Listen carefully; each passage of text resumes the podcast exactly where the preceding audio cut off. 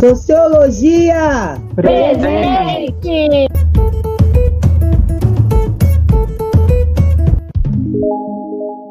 Esse podcast foi produzido pelo grupo PIBID da Unesp de Marília, como uma maneira de complementar um tema que está previsto no currículo paulista, que se chama Territorialidades e Juventudes. Aproveitando esse tema, o grupo procurou pensar um pouco sobre a juventude na cidade de Marília. Emiliana, conta um pouco para a gente sobre como esse trabalho foi organizado. Para pensar sobre as territorialidades e a juventude, nosso ponto de partida foi conhecer um pouco sobre o quanto os estudantes da Escola José Alfredo de Almeida conhecem sobre a cidade onde moram. Para isso, realizamos uma pesquisa via formulário digital e, a partir dela, constatamos que a maior parte dos jovens estudantes da escola pública em questão circulam muito pouco pela cidade onde moram, cerca de 38% Cerca de 38% dos que responderam disseram que costumam passar a maior parte do tempo, aquele tempo que seria dedicado ao lazer e à sociabilidade, por exemplo, em casa. Sabe o que isso significa? Que a maioria dos nossos jovens estudantes tem na escola um dos únicos espaços de sociabilidade. Por outro lado, esse pode ser um alerta para os formuladores das políticas públicas voltadas para a juventude. Foi pensando nisso que o grupo resolveu trazer alguns dados relevantes sobre a cidade de Marília inclusive conversando com pessoas que hoje atuam com a formulação de políticas públicas. Fica com a gente para saber um pouco mais. A cidade de Marília, fundada em 1928, fruto de alianças e disputas entre fazendeiros de café, é um retrato de como o território foi constituído em nosso país privilegiando a grande propriedade. A rivalidade entre Bentos de Abreu e os pioneiros do Alto Cafezal geraram muitas controvérsias e histórias entre os próprios habitantes. Segundo o historiador Valdeir Agostinelli Pereira, que escreveu o livro Terra e Poder, Formação Histórica de Marília, aspas, o fato de tanto a estação ferroviária quanto a igreja de São Bento terem sido construídas de costas para a povoação do Alto Cafezal é interpretada por seus antigos moradores como uma manifestação de menosprezo por parte de Bento de Abreu. Ainda nos anos de 1930, o geógrafo Pierre Monbeg considerava a cidade de Marília como a mais próspera das novas cidades do estado de São Paulo, dado seu ritmo de modernização e urbanização, chegando a ser considerada como o Eldorado do interior paulista. Agora que conhecemos um pouco da história da nossa cidade, vamos falar como a juventude entra nessa história e quais são os espaços de lazer e cultura para a juventude? A juventude é uma categoria construída social e historicamente isso significa que ser jovem na Europa em 1960 é bem diferente de ser jovem em Marília em 2021.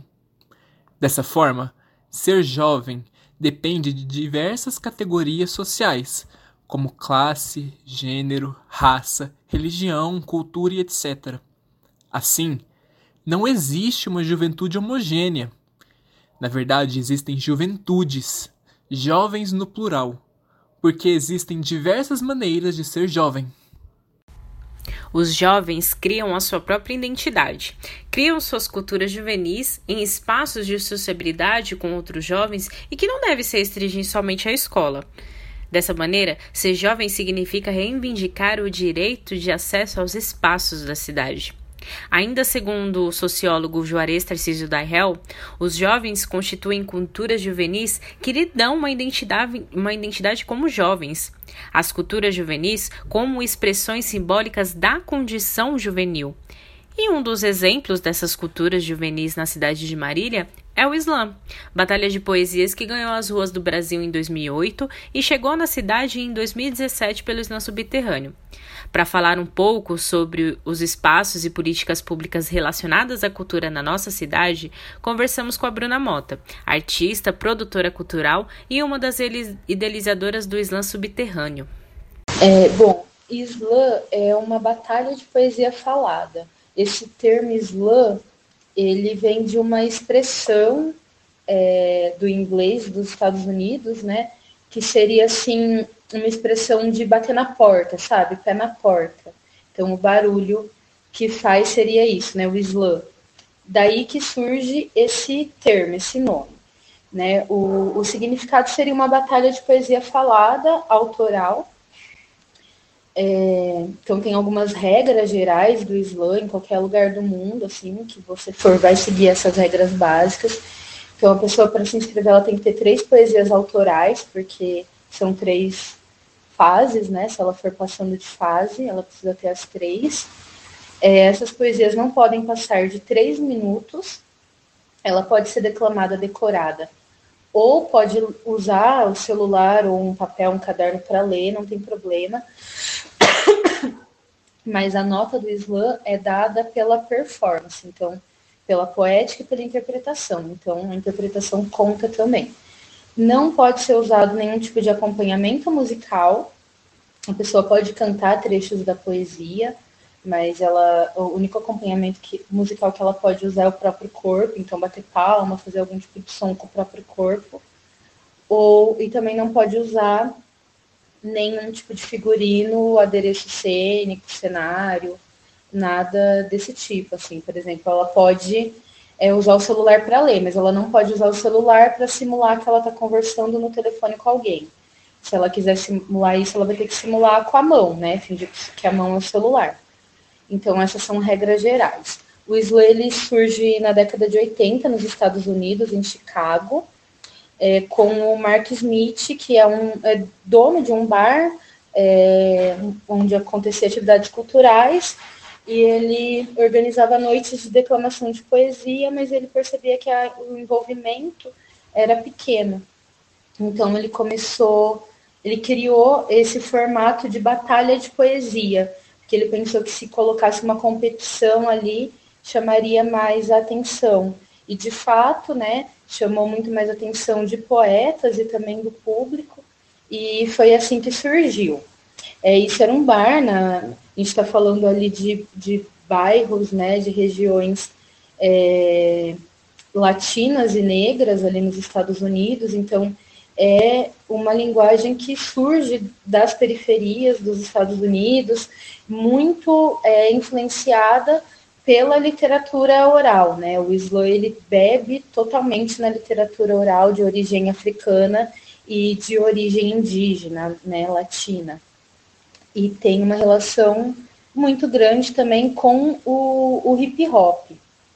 Além do slam subterrâneo, alguns outros movimentos culturais que abarcam a juventude mariliense, de acordo com a representante da Secretaria dos Direitos Humanos de Marília, Luciana Santos, o movimento hip hop, as batalhas de rimas, a poesia marginal, MCs com grupos de rap, MCs de baile funk, coletivo de mulheres de capoeira, rodas de samba e a Comissão da Parada da Diversidade LGBTQIA+, são algumas das atividades alternativas que acontecem nas ruas e periferias mariliense, a fim de buscar a socialização da juventude. Ainda segundo a representante, o principal desafio que a atual gestão da cidade tem para uma implementação mais efetiva de políticas públicas que valorizem e reconheçam a juventude da cidade é a questão orçamentária, visto que o município depende apenas de um único imposto, que é o IPTU. Segundo a produtora cultural Bruna Mota, apesar das várias opções de atividades destinadas à juventude de Marília, a prática se mostra bem diferente ao falarmos do alcance de tais atividades nas periferias da cidade e aos jovens de baixa renda. E, por fim, eu penso que tem que mudar a visão de cultura, né? A gente precisa pensar a cultura de forma antropológica, respeitando e é, lutando para manter viva a comunidade que produz aquela arte e não apenas a obra de arte pronta, né?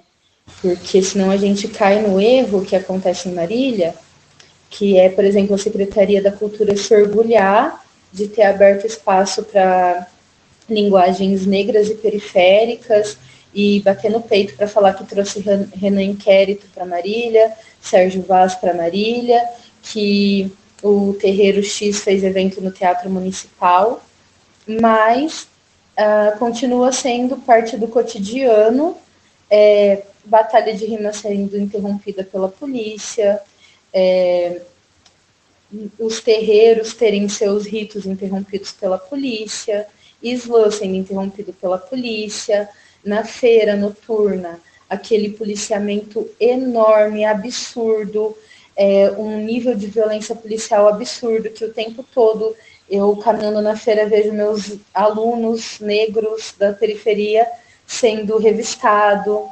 Isso, inclusive, impactou bastante no número de pessoas que frequentam a feira e, consequentemente, das barracas na feira, que do começo da feira, que era um espaço super movimentado, cheio de apresentações artísticas, sempre rolava alguns festivais ali. É, hoje é um lugar que os artesãos e os feirantes tipo, lutam para conseguir manter, porque foi esvaziando devido a esse policiamento absurdo, essa política racista. Então tem que mudar esse olhar, assim, não adianta querer falar que valoriza a arte negra, mas a população negra está morrendo, está apanhando, está sendo presa. Então, eu penso que são essas três questões mais importantes.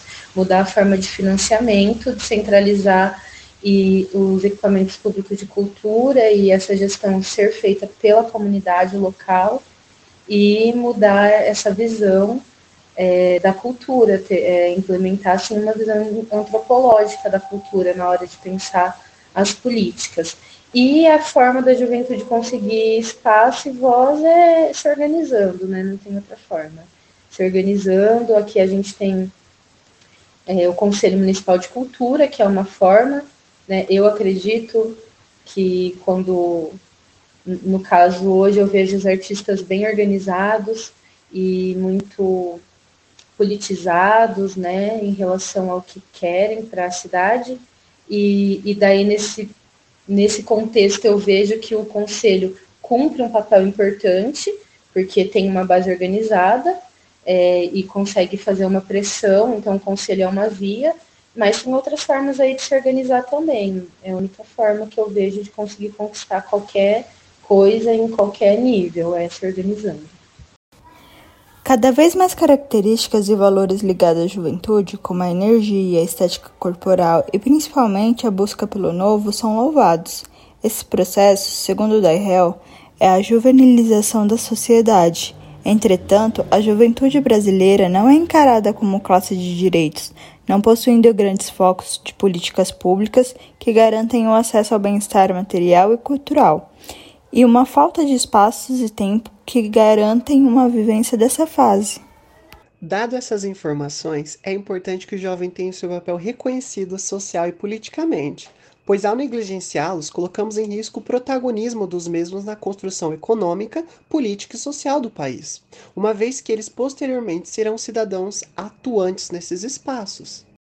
Bom, pessoal, sendo assim, compreender a juventude em suas mais diversas nuances é indispensável para que essa parcela da sociedade não seja desconsiderada e receba a devida importância que de fato elas têm. Por hora ficamos por aqui e nos vemos no próximo episódio.